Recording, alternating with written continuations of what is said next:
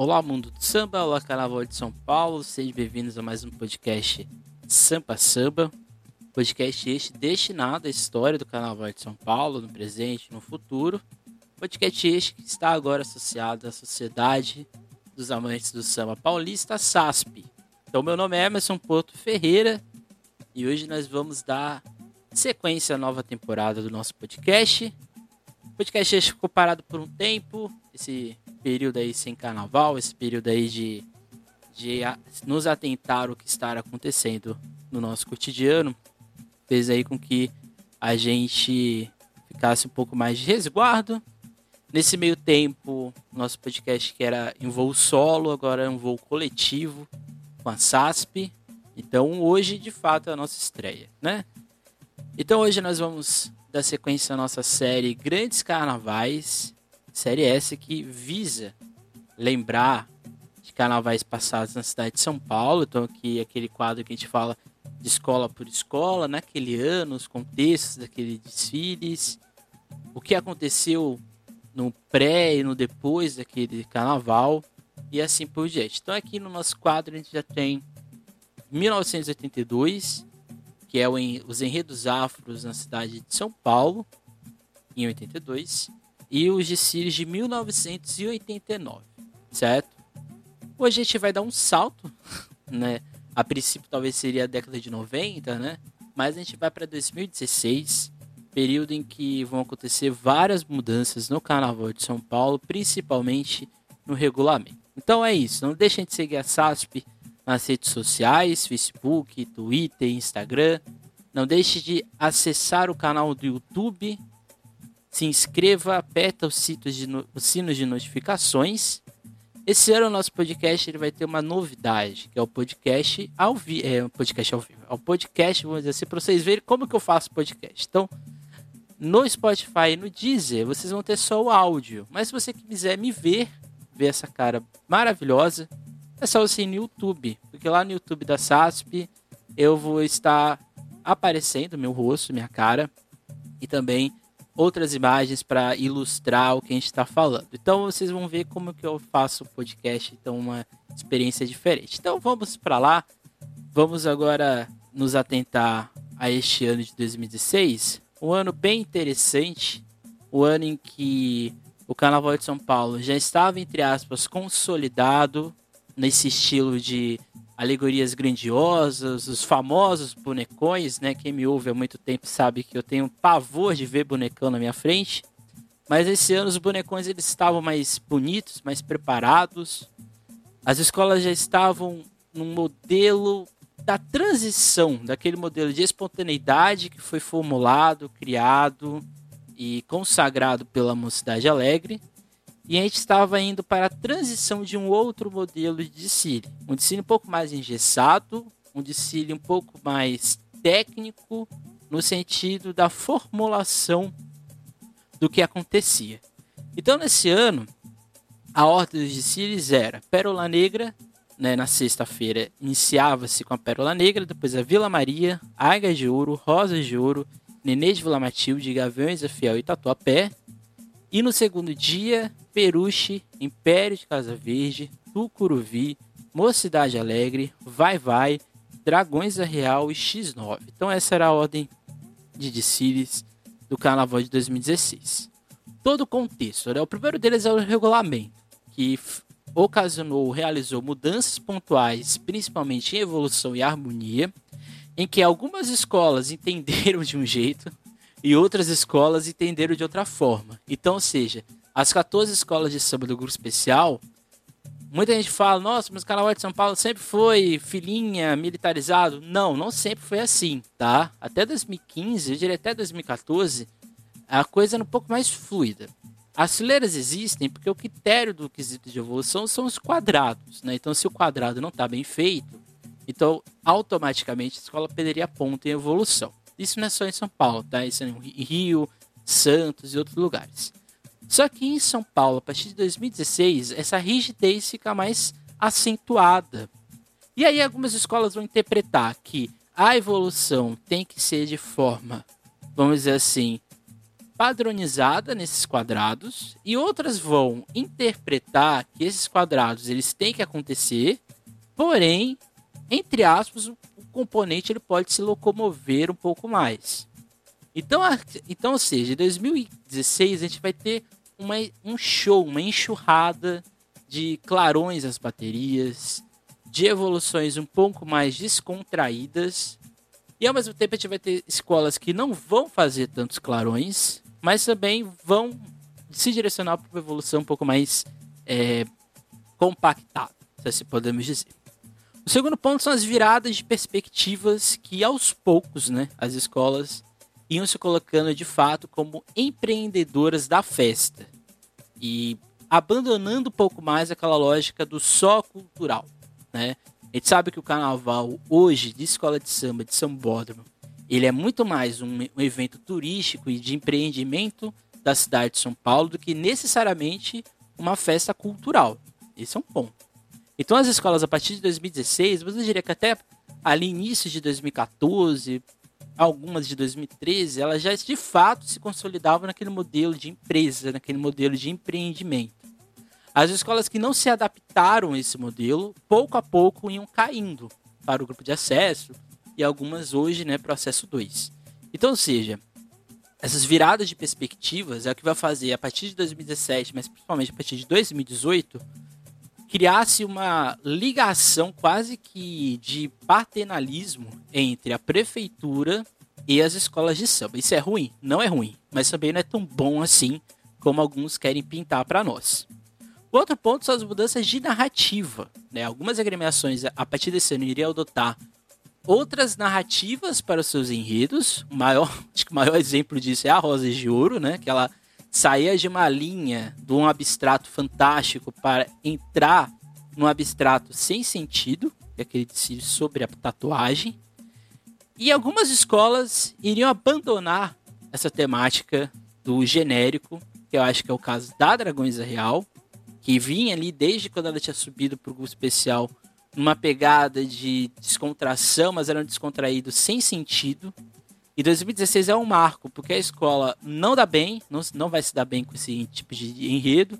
E ela vai, a partir de 2017, virar isso de cabeça para baixo e vai ir para um abstrato um pouco mais é, teórico, um pouco mais coeso. Né? Se você pega os enredos da, da Dragões Real de 2017 para cima, para frente, você vai perceber que a escola tem uma outra pegada de enredo. Já no acesso, agora indo pro acesso, a gente pode pegar também a Tom Maior, né? Que a Tom Maior ela vem com um enredo maravilhoso do Milton Nascimento, do Milton Nascimento, e ela vai indo para uma outra perspectiva, outra análise para os seus enredos. Assim como a própria Mancha Verde, né? Que ela vinha de duas quedas, e a partir de 2017 a escola iria mudar totalmente. Então, 2016, quando eu falo dessas mudanças de narrativa, é nesse sentido. As escolas elas passam a aderir um outro tipo de análise dos seus enredos. E, o, e por fim, a consolidação de modelo. Né? Em 2016, marca esse, esse modelo do, do, regulamentar. Né? Em um fim de período de grandes espontaneidades, e aqui espontaneidade entre aspas sempre, né? mas o fato é esse.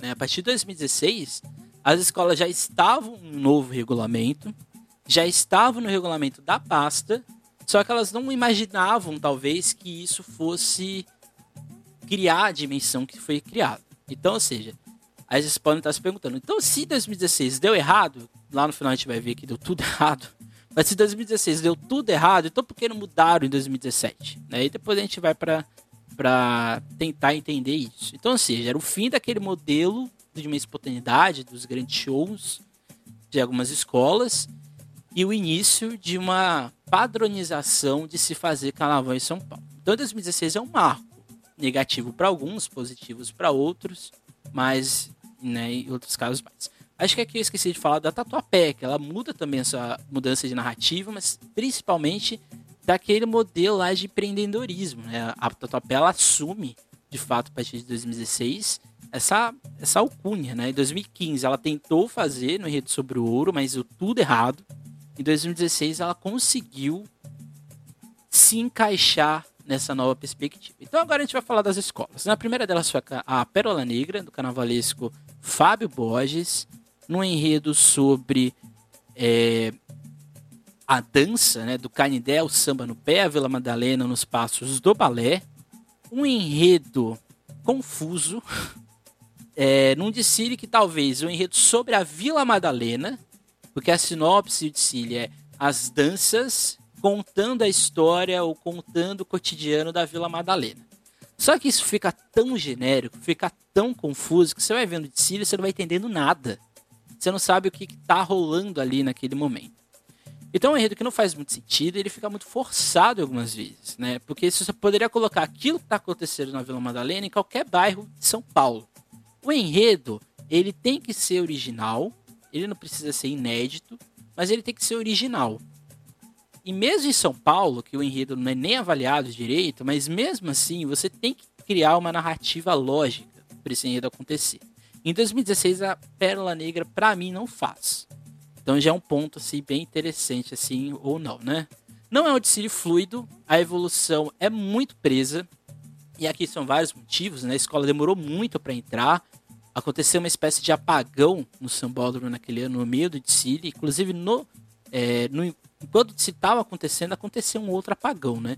Então não é um desfile fluido, é um desfile que a evolução é muito presa. Isso prejudicou muito a escola ao longo de todo o desfile. Eu acho que o maior destaque do desfile da Perola Negra é exatamente a bateria e as alegorias. É um trabalho muito primoroso do Fábio Borges, mas ficou só nisso. Essa é a grande verdade. As alegorias são muito bonitas, é uma marca, é uma marca da Perola Negra é, se engajar para que isso seja um, um desfile bem interessante, né? Mas enfim, é um famoso desfile genérico que fala de tudo, mas não especifica nada. Essa é a verdade. Então a Perola Negra já iniciava ali o sambódromo, os desfiles daquele ano, com a sensação de que faltou algo. Essa é a grande verdade. Depois a gente via para Vila Maria, no enredo da Vila Famosa, é mais bela, Ilha Bela da Fantasia. É um enredo que falava, é um enredo CEP, entre aspas, patrocinado pela cidade de Ilhabela, cidade do litoral norte de São Paulo. Então é um enredo muito bem montado, essa é a grande verdade. O carnavalesco Alexandre Lousada, mas tinha uma equipe também em São Paulo. É um enredo muito bom, porque o Alexandre Lousada ele foge do óbvio para falar de um enredo de uma cidade. Em vez de ficar naquele lenga-lenga, né, do indígena, do jesuíta, do português, depois a gente vê pro, pro negro, depois a gente chega num, num, aspecto ali de curiosidades da cidade e por fim falar que a cidade é maravilhosa porque é um enredo CEP, então tem que ter a propaganda da cidade, né? Só que Alexandre Ousada ele inverte isso, né? Ele vai colocar toda uma ideia de misticismo, toda uma ideia de lendas, toda uma ideia de singularidade da cidade de Ilhabela. É muito parecido com o que a Grande Rio poderia ter feito em 2011 no Edicílio sobre Florianópolis, só que aqui não é a mesma coisa, tá? Mas aqui é muito semelhante as histórias de Ilhabela com as histórias de Florianópolis. Então Alexandre Lousada acertou e muito ao fazer esse tipo de, de temática, porque ele foge do óbvio. Né? Aquela abertura em que ele, ele narra a cidade de Ilhabela a partir do mar. Então, ou seja, ele coloca o mar como ponto inicial de se falar de Ilhabela. Isso é muito interessante, isso é muito original.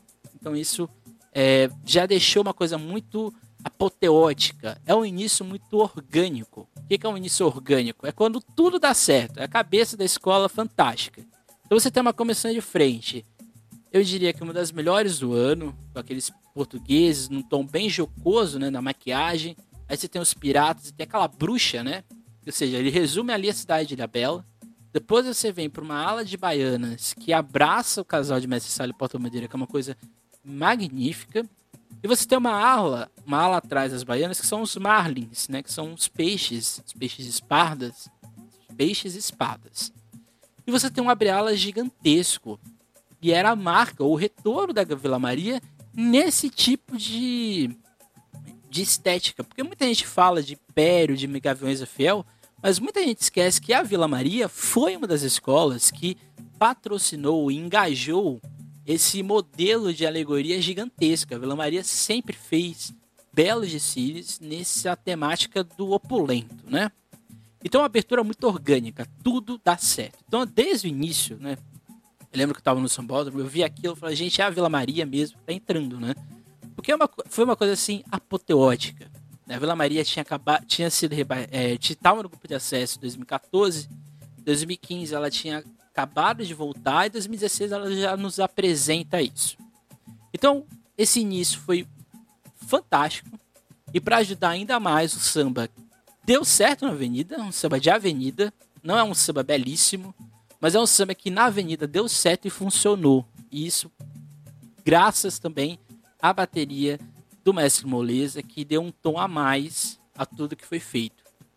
Eu acho que um ponto muito interessante desse enredo é exatamente a valorização da cultura indígena em Ilhabela, no estado de São Paulo. Porque, ou seja, toda vez que a gente tem os enredos de indígenas sobre a cidade de São Paulo, mais para frente a gente vai ter um podcast exatamente só sobre isso. O indígena, normalmente, dentro das cidades de São Paulo, né, quando se homenageia municípios, né, o indígena sempre é uma figura que é tutelada pelo jesuíta. Mas na, na Vila Maria, isso não acontece. Na Vila Maria, o indígena ele é protagonista da formação da cidade de Ilhabela. Isso dá uma, uma potência no enredo, porque no terceiro setor, logo depois, a gente vai ter a vinda do português, mas o indígena ainda está presente. E dentro dessa cultura da, da cidade, La Bela, se acrescenta o negro como uma figura importante. Então, seja, é uma história que eu diria, talvez, não oficial de Ilha Bela. Talvez a gente vai para Ilha Bela e a gente não pensa, a gente só pensa na cidade turística. Mas o, aí, de novo, passa também por uma pesquisa, por uma preocupação de mascarar essa homenagem, como não sendo só mais um enredo CEP, é um acerto da montagem do enredo, porque o enredo ele foge desse óbvio. Talvez o grande destaque de si sejam as alegorias. Eu acho que as quatro primeiras alegorias são fantásticas. Eu acho que a última alegoria deixa a desejar, que eu acho que é o, a única coisa ruim desse Sicília, que do quarto setor, do setor da, das lendas, né, que tem aquele carro da bruxa, aquelas pessoas, né, fazendo a acrobacias, né. Depois daquilo ali em diante, o Sicília pega um pouco de foco mas eu acho que é foi um dos melhores desfiles da Vila Maria nos últimos anos. Depois a gente foi para Águia de Ouro, do enredo do André Marins e do Amarino de Melo. É um desfile modo.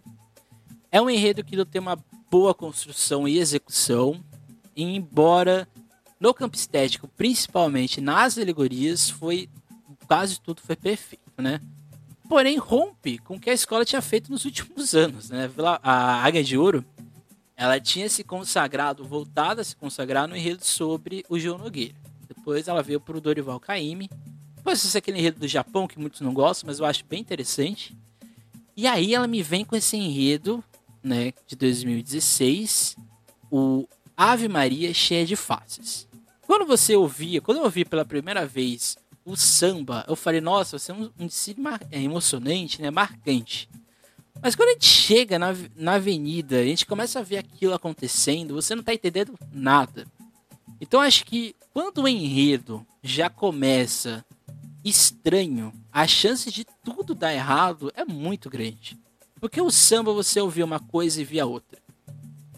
A estética da escola era muito bonita, mas você não estava entendendo. Do nada tinha Gaia, depois a gente tinha Atenas, depois a gente tinha o Egito, depois a gente tinha a África. E por fim você tinha as Marias. O que, que queria ser feito ali? Acho que até hoje a escola talvez. Não sei se se arrepende, não sei, não, não conheço ninguém na, na Águia de Ouro. Mas eu não sei se a escola é, não acha que talvez tenha sido um pouco equivocado o modo como tudo foi conduzido. O enredo poderia ter sido promissor, mas eu acho que o final não deu muito certo. O que salva, o que deixa esse desfile muito bom é exatamente a técnica. A evolução da escola é muito boa, o canto da escola é muito bom, o samba é muito bom, as alegorias são muito bem acabadas, muito bem feitas, as fantasias também. Acho que a única coisa que eu não gosto nesse desfile é exatamente o enredo. Acho que o enredo é muito estranho, é muito mal executado. Eu acho que a comissão de frente. Acho que a comissão de frente tinha um, um tripé, né? Que era uma a, a, ideia era exatamente passar uma, uma imagem, mas passou uma outra. Para quem estava na, na, avenida, eu lembro que é um enredo sobre bruxas, né? Que do nada sai uma Maria de um caldeirão. Então, ou seja, não entendi nada. Essa é a grande verdade. E é basicamente isso. A Águia de Ouro tinha feito então um desfile morno no enredo mal executado, mas que nos outros aspectos, principalmente os quesitos técnicos, inclusive essa enredo, evolução, harmonia, alegoria e fantasia, a escola tinha ido bem. Então ficava aquela sensação de que a escola talvez não brigaria pelo título, mas também não estaria ameaçada para cair. Depois a gente tinha a Rosa de Ouro, com o carnavalesco André Cesare, André Cesare. No enredo Arte a Flor da Pele, a minha história marca você. É uma abertura ruim. Acho que essa é a grande verdade. Nada no desfile da Rosa de Ouro de 2016 se salva. Essa é a grande, esse é o grande ponto, né? Esse enredo não tem nada a ver com a Rosa de Ouro. O início, né, não tem nada a ver com a Rosa de Ouro. Aquela comissão de frente não tem nada a ver com o que a Rosa de Ouro já fez no seu passado. Aquele abre-alas estranho, né? Só parece que amontoar, ah, vamos colocar vários bonecões em cima da alegoria e vamos ver se vai dar certo. Não deu certo, né? E, e ao longo do desfile nada vai dar certo também, né? Ao ponto de chegar uma alegoria que o braço não é encaixado, o último carro que tem um coração, mas o coração fica invertido. Então, ou seja, nada ali funcionou no desfile da, da, da, da Rosa de Ouro. Eu acho que essa ideia de gigantismo não combina com a Rosas. Acho que a Rosa Ouro é uma escola que, historicamente, ela se fez como uma escola luxuosa, de carros que não poderia, que não eram talvez muito grandes, mas eram muito bem feitos. Isso era antes, inclusive, do Jorge Freitas chegar na escola. Então acho que o enredo não deu certo. Eu não sei se faltou uma autocrítica da escola de falar, nossa, isso aqui vai dar errado ou se talvez chegou esse momento que não dava mais para salvar muita coisa e vamos levar isso para avenida. Eu acho que a segunda parte talvez seja a mais correta, né? Mas antes de você subir esse enredo da Rosa de Ouro de 2016, é que não parece um enredo da Rosa de Ouro. Esse enredo não. E assim, o enredo não combina com a escola. E quando o enredo não combina com a escola, não vai dar certo, gente. Não adianta, não adianta forçar. É a mesma coisa no enredo sobre Curitiba na Nenê de Vila Matilde. Não dá certo. Pode vir o dinheiro que for, pode vir o investimento que for, mas não vai dar certo, né? Então esse é um, é um ponto, né? Acho que a grande questão de da Rosa de Ouro foi a montagem. A montagem parece que não deu certo, e acho que a concepção não deu certo, e a finalização do trabalho não deu certo. Acho que o grande destaque de da Rosa de Ouro é uma evolução tem alguns buracos no final, mas é uma evolução fluida, uma evolução espontânea. E a bateria, que é fantástica e faz um trabalho de fato primoroso. Depois a gente tem a Nenê de Vila Matilde, no enredo do Roberto Chaniek. Nenê apresenta seu musical Rainha Raia nas asas do carnaval. E de novo, é um enredo que não combina com a Nenê de Vila Matilde. Nada contra a Cláudia Raia, nada contra a carreira dela, mas não faz sentido uma escola como a Nenê de Vila Matilde fazer um enredo sobre Cláudia Raia. Talvez tivesse ali alguns motivos, algumas justificativas, mas para mim não faz sentido algum um enredo sobre a Cláudia Raia. Mas o que salva esse desfile é exatamente o começo dele. A comissão de frente é muito bonita, é uma das melhores comissões de frente da Nenê nos últimos anos. É um trabalho exemplar. Inclusive a filha da Cláudia Raia estava naquela comissão de frente. O Abre Alas é muito interessante, ele é muito bonito, ele é muito bem feito. Embora eu ache aquela águia ali muito estranha, né? Você olha para a águia, você, você pergunta o que está acontecendo com essa águia, né? É uma águia azul, toda toda cintilante. Não, não achei bonito. Eu, eu torço pra Nenê, eu não acho aquela águia bonita, mas ok, foi pra avenida, deu certo. Só que a partir daquele, da, a partir daquele, dessa abertura em diante, a, a sensação que dá é que é tudo muito igual. As alegorias só são altas, com vários bolos, e é isso. Tanto a segunda, quanto a terceira, quanto a quarta, e a última, inclusive. A impressão que dá é que fica se repetindo toda hora a mesma coisa. Então, ou seja, o enredo parece que não foi, né? Eu entendo que a ideia era mostrar a vida da Cláudia Raia a partir do que ela passou né, na sua vida profissional, mas não deu certo. Me desculpa. Quem gosta da Cláudia Raia, me desculpa, gente. Porque eu também gosto dela. Mas eu acho que assim. Eu acho que esse enredo da Cláudia Raia não daria não dá certo na Nenê, porque a Nenê não tem essa veia de homenagear pessoas se elas não forem de fato importantes dentro do que a escola tem como identidade. Então acho que assim, vai vir um enredo sobre a Cláudia Raia. O que fazer com esse enredo? Né? Então é um desfile sem graça, essa é a grande verdade. É um desfile sem graça, foi um desfile meio que para cobrir ali o protocolo, talvez. Não deu certo, essa é a grande verdade. Embora o enredo, o samba funcionou na avenida, uma bela interpretação do Agnaldo Amaral, mas eu acho que o ritmo da escola é muito lento, demorou para engrenar e quando poderia engrenar já tinha acabado de si. Então essa é a verdade. Depois a gente tem a Gaviões a Fiel, ainda no primeiro dia, né, a sexta escola, no enredo É Fantástico, Imagine, Admira e Sinta. É né, um enredo ali subjetivo, é uma abertura muito bem feita, embora eu ache essa comissão de frente estranha. Para mim, essa comissão de frente não faz o que ela estava ali sendo programada para fazer, que é esse início, né? O fantástico que é a criação do mundo. Eu não vejo a criação do mundo nessa comissão de frente. Mas o início é muito bem feito. É um enredo. Eu acho o enredo um pouco, um pouco mal formulado, mas é um enredo que dá para entender o que está sendo feito ali. Só que vão acontecendo muitas coisas ao longo do Dicile que faz a Gaviões perder a possibilidade do título. O primeiro deles é a evolução, que é muito presa. Você tem ali mais ou menos 25, 24 alas. Dá para contar que mais ou menos 9, 10 alas são totalmente coreografadas. Se você tem duas alas coreografadas por setor, a chance de evolução não cair, não ir para frente é muito grande. Se dá algum problema, dá esse, esse agravamento vai ser maior ainda. Então acho que é um, é um desfile sem muita força. A gente sabe que a Gaviões da Fiel tem muita força, principalmente no início, né? principalmente quando a bateria vai entrar no recuo.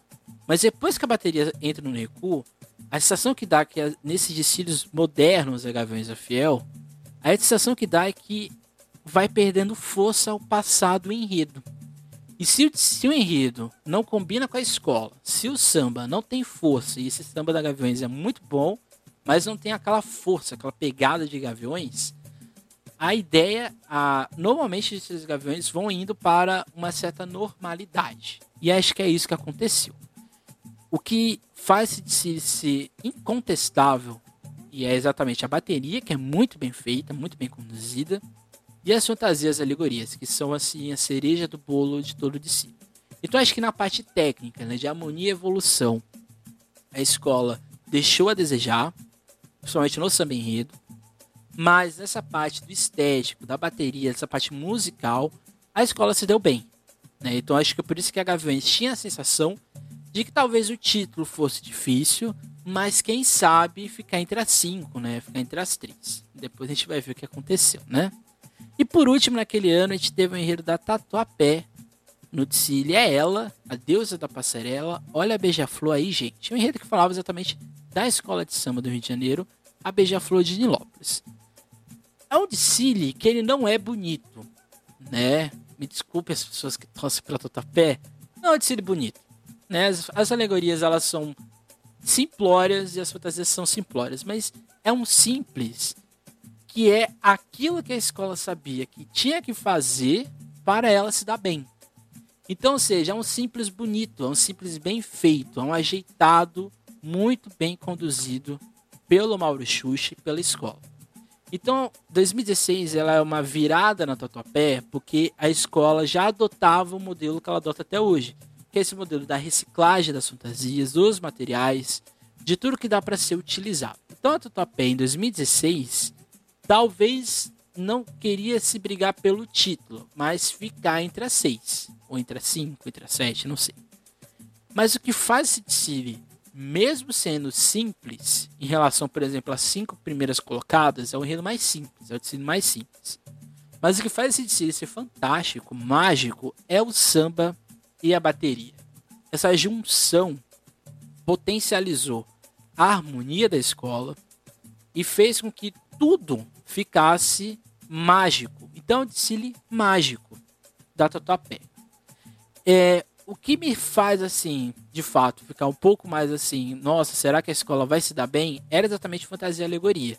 eu não sabia qual seria a reação dos jurados. A gente sabe que a partir de 2016, principalmente, a gente não sabe como que é o critério visual em São Paulo, porque fica tudo muito subjetivo.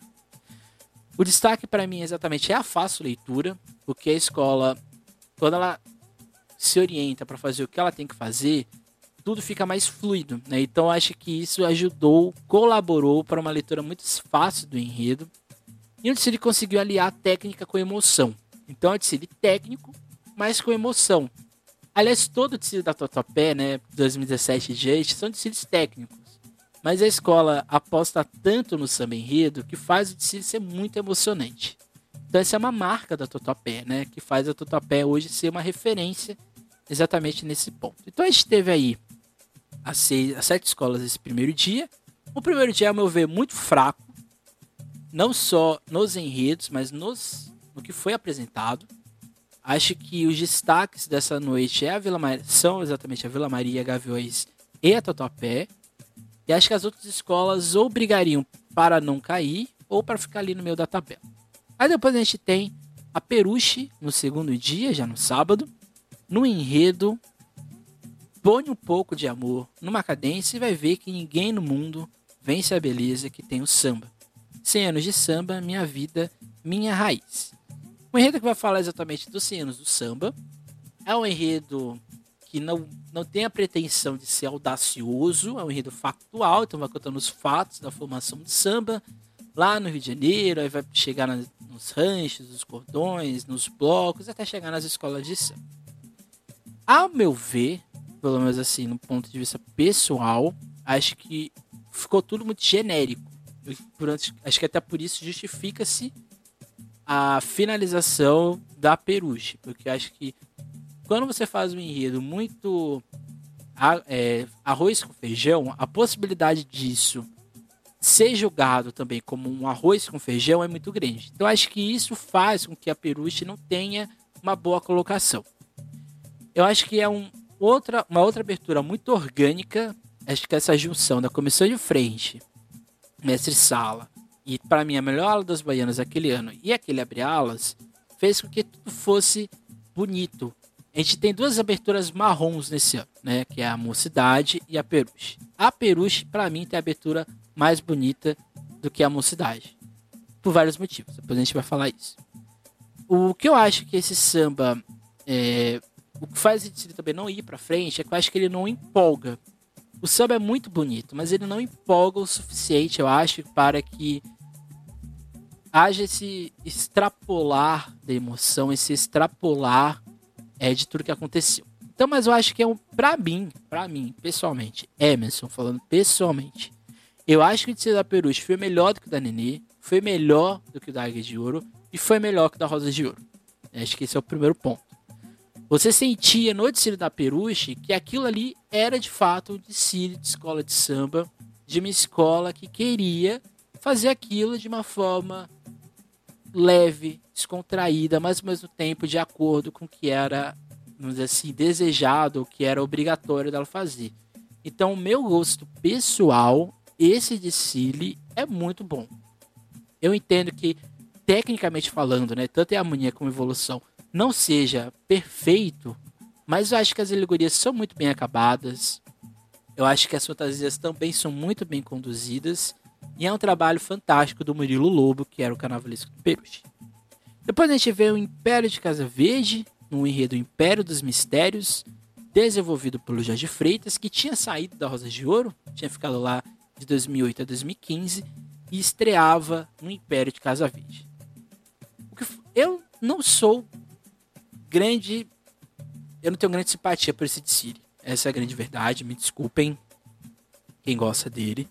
Porque eu acho que um, um, um desfile que o samba não é bom e é um, e um samba que não conseguiu tirar nenhum 10, eu acho que é meio que um anti-carnaval. Eu acho que você prezar só a boa técnica do desfile, só o luxuoso, só esse aspecto, vamos dizer assim, do técnico visual, e é um técnico também muito preso, que eu acho que a evolução do Império é muito presa. É uma escola que ela desfila muito bem, né? A escola desfila muito bem. Mas a impressão é que não tá indo, não flui direito. Eu acho que isso só, só consegue acontecer por causa do samba. Porque eu acho que o samba não é bom. Mas o enredo é muito bom. Então o enredo conseguiu passar uma estética visual muito boa. O que salva o samba é a bateria. A bateria, de novo, como sempre, do Império, fez o City praticamente perfeito. Então isso alavancou tudo.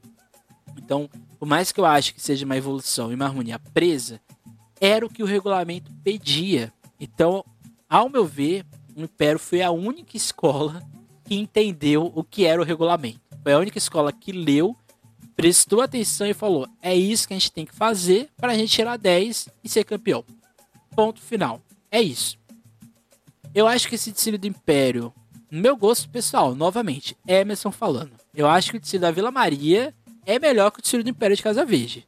Mas eu entendo o desfile do Império da Casa Verde ser campeão, porque foi a única escola que entendeu o enredo, ou entendeu o regulamento, se assim podemos dizer.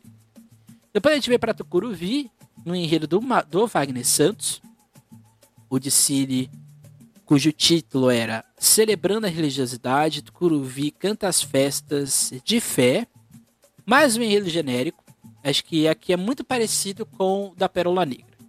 O enredo fala de tudo, mas ao mesmo tempo não fala de nada, né? Porque não existe uma, uma, uma junção lógica das coisas. Esse desfile é bonito, as fantasias são talvez o melhor conjunto de fantasias desse ano, mas as alegorias beiraram, ao meu ver, um... faltava alguma coisa, né? Eu acho que é um enredo que ficou saturado, não foi fluido, o desfile em si não foi fluido. Acho que o samba ele dá uma arrastada na escola, principalmente na evolução e na harmonia, que foi muito morno. E assim, né? Quando a gente, a gente tem sambas que são muito bonitos. Eu acho o samba da Tucuruvi desse ano bonito. Mas eu entendo que quando você vai cantando ele durante muito tempo, talvez as pessoas se cansem. Ou talvez isso tende a ficar um pouco arrastado. Então acho que foi isso que aconteceu. E é isso. Essa é a grande verdade. Mas a ideia é muito boa. Né? É um belo conjunto alegórico. Embora eu ache que existem momentos de. Nossa, que alegoria fantástica. E outros que a gente fala, nossa, que alegoria estranha. Mas para mim a melhor alegoria do ano vem da Tucuruvi, que é aquele carro de Emanjá com várias baianas em cima. Aquilo ali para mim é muito bonito e eu acho que poderia se repetir outras vezes. Eu acho que as fantasias para mim é o grande é o grande é o grande fator de se, de se ficar ali no, no meio para cima. No caso ficou ali no meio mesmo, meio para baixo no caso. E eu acho que o que faz o DC dar essa, esse, esse aspecto de que tá tudo sendo muito repetitivo é a quantidade excessiva de fitas nas fantasias. Então isso ficou parecendo que tudo era. Toda a festa popular do Brasil tinha fita. Então acho que isso deu um pouco de desse ar. Então é mais um, um desfile, ao meu ver, também sem graça nesse ano.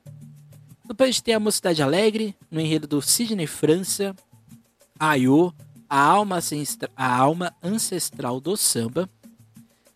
É o DC é a escola que mais arriscou.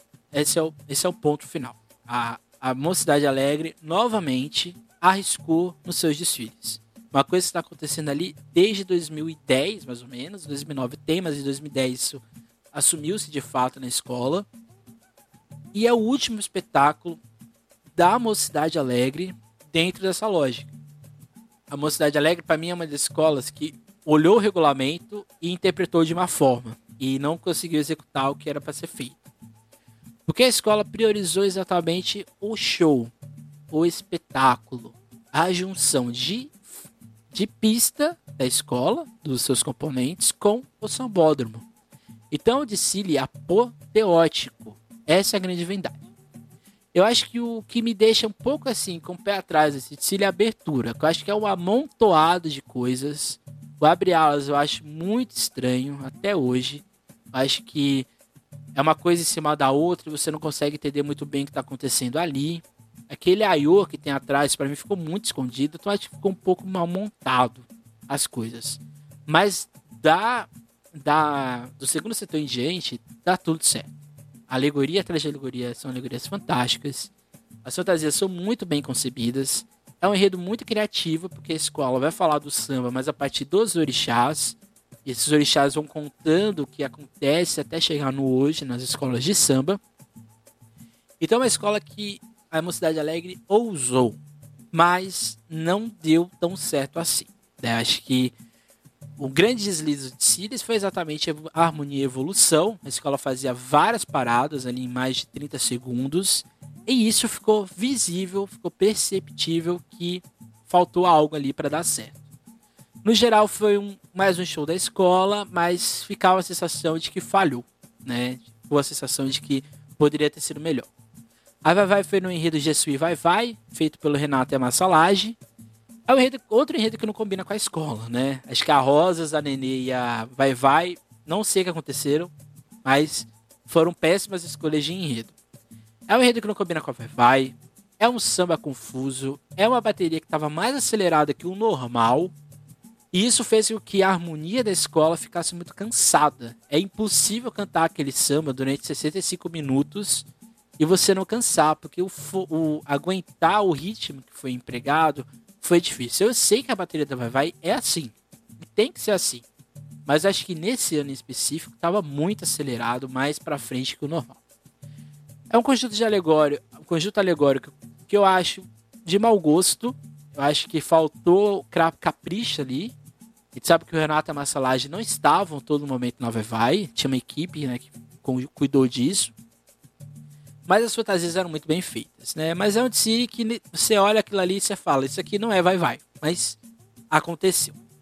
Depois a gente tem a Dragões da Real, no enredo a surpresa. Adivinhe o que eu trouxe para você. Um enredo que falava exatamente dos 15 anos da escola de surpresas. Era um enredo de uma comissão de carnaval. Johnny Leite, Flávio Campelo, Jorge Silveira, Junior Shaw e Rogério Félix. É o, o que faz esse desfile. Que eu le... A única coisa que eu lembro desse desfile é o carro do Ganesha, que era muito grande e era muito bonito. Uma obra do Jorge, Fre... do Jorge Silveira. E a comissão de frente, só. Eu não lembro de mais nada nesse desfile. Porque eu acho que é um desfile muito truncado. É um enredo muito óbvio e parece que nada nada avança nesse DC. Dá uma impressão que eu tava vendo um DC de 2013, 2014, 2015, novamente da Dragões da Real. Que eu acho que era um grande erro da escola até 2016. Que eram esses enredos que não queriam se comprometer com nada. Então parecia que a escola tava falando a mesma coisa todo ano. É um desfile muito chato. Essa é a verdade. Me desculpem quem torce para dragões. Não tô aqui querendo ofender, não.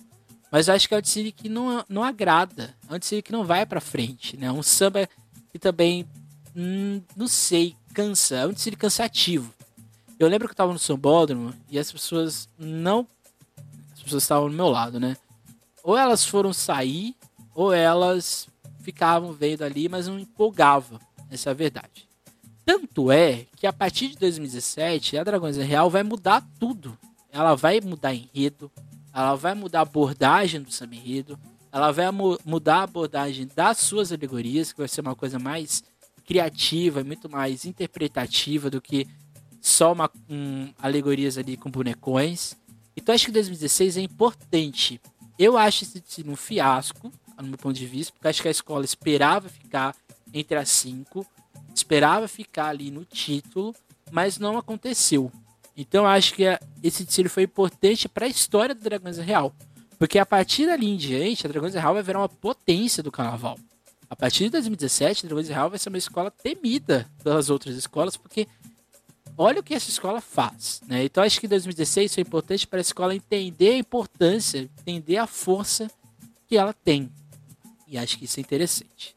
E o último desfile foi o desfile da X9 paulistana, Açaí Guardiã, do amor de Assá, o esplendor do Belém do, Cará, do Pará, entra aquele hall de discípulos que a gente fala: será que a escola poderia ter se dado bem se não tivesse acontecido tantos problemas? Porque nesse desfile, o tripé da comissão de frente emperra e a escola demora para entrar. As tartarugas que seriam do abre-alas não entram. A segunda alegoria tem gente que cai da alegoria e a escola entra com uma parte né, da, da alegoria, sem ninguém, sem nenhuma composição. Então, ou seja, nada do certo na X9. É um cine que acho que as alegorias eram muito bonitas, as fantasias eram muito bem feitas. É um belíssimo trabalho do André Machado, mas não deu certo. E não deu certo por causa do André, não deu certo por causa dos componentes, por causa do Messalho Porta Bandeira, da comissão de frente. Deu certo porque não deu certo. Parece que aconteceu ali uma sequência de fatores. O que, ao terminar o Síria, a gente sabia que a escola ia ser rebaixada. Eu acho que o enredo é muito mal conduzido. É um enredo, é um enredo CEP, mas é um enredo patrocinado por uma empresa de, de açaí. E do. E assim, parece que o Dicine, até o terceiro setor, ele tá indo bem. Mas depois que entra o açaí na história, nada faz sentido. Então, parece que existe uma, um abismo. Parece que a escola tá vindo numa linha, aí a, vai, some e depois volta. Então, acho que esse é, o, é uma coisa ali que fica ali um pouco ali na sensação. Acho que se não tivesse acontecido esses problemas, acho que a X9 ficaria sim no grupo especial, mas ficaria a reflexão adulta. Eu vou falar aqui o meu ranking das escolas que eu acho que ficaram que no meu ver ficaria ali entre as 5, né, assim por diante. Então acho que ao meu ver a Vila Maria foi a grande escola desse ano. Depois o Império, Mocidade, Tatuapé e Gaviões. Esse aqui seria o meu G5, tá? Para mim, a Dragões em sexto lugar, vai, vai em sétimo, Peruche em oitavo, Ag nono, Neném décimo, Tucuruvi em décimo primeiro, Rosas décimo segundo, Pérola e X9 ali para cair. Eu não rebaixaria a Rosas de Ouro por um motivo simples. A escola não foi bem nesses aspectos visuais, principalmente de alegoria e de enredo, mas acho que no, no que sobrou, a escola conseguiu apresentar uma bela. Foi bem, né, teve uma bela apresentação. Mas a ordem final da coisa, né, do Tsiri, né, a primeira colocada foi o Império de Casa Verde, com 269,4, três décimos à frente do Tatuapé e da Mocidade Alegre, que empataram, desempate vendo quesito a harmonia. Aí depois em quarto Vai Vai, em quinto a Vila Maria. Então esse foi o G5 da liga.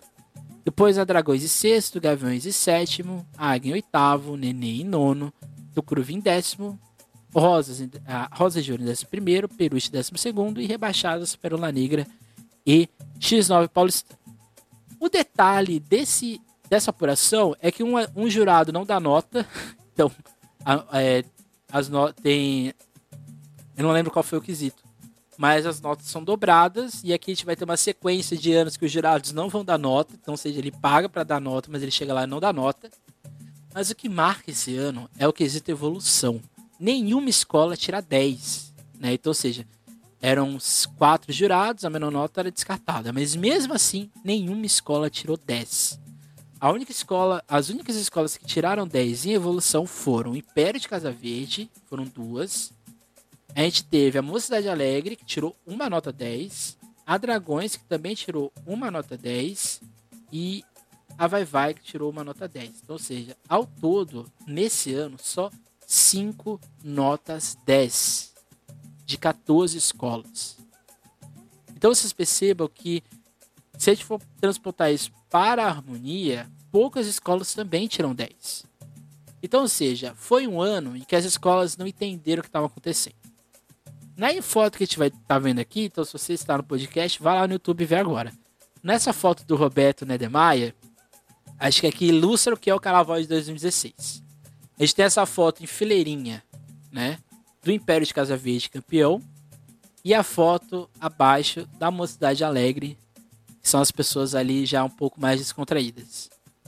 A Mocidade Alegre vai tirar 9.8, 9.7, 10, 9,3 em evolução. O Império vai tirar 9.7, 10, 9.7 e 10. Então aqui fica essa reflexão no final desse podcast. O que, que a gente fez com esse carnaval a partir de então, né? O que, que foi feito com o carnaval de São Paulo a partir de 2016? Né? A partir de 2017 as escolas já vão adotar esse modelo da fileirinha, porque é a escola campeã, ou a escola que mais se deu bem no quesito evolução, foi o Império, fez isso. Então vamos fazer igual. Vamos fazer esse tipo de temática no enredo. Vamos fazer esse tipo de samba vão fazer esse tipo de evolução, vão fazer esse tipo de harmonia.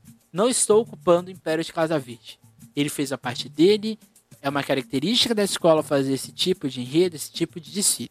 Mas eu não posso concordar e achar que esse tipo de desfile é um desfile que eu acho, eu acho interessante. Eu não me agrada, não me agrada esse tipo de, de montagem. Eu fiquei esse questionamento. Próximo podcast, nossa próxima, nosso próximo episódio vai ser sobre futebol e samba. A gente vai começar uma série. A gente vai abordar como essas torcidas organizadas fazem seus desfiles, né, nas suas temáticas, nos seus enredos. Talvez aqui a gente vai fazer uma ousadia, né, tentar esboçar uma identidade dessas agremiações, né, tanto do Corinthians, do Palmeiras, da do Santos e do São Paulo. Então é isso, gente. Esse foi o nosso podcast. Não deixe de seguir as redes sociais da SASP. Não deixe de seguir minhas redes sociais. É no seu canal VSP. E é isso, gente. Até mais. Tchau. E nunca esqueçam e nunca deixem de sambar.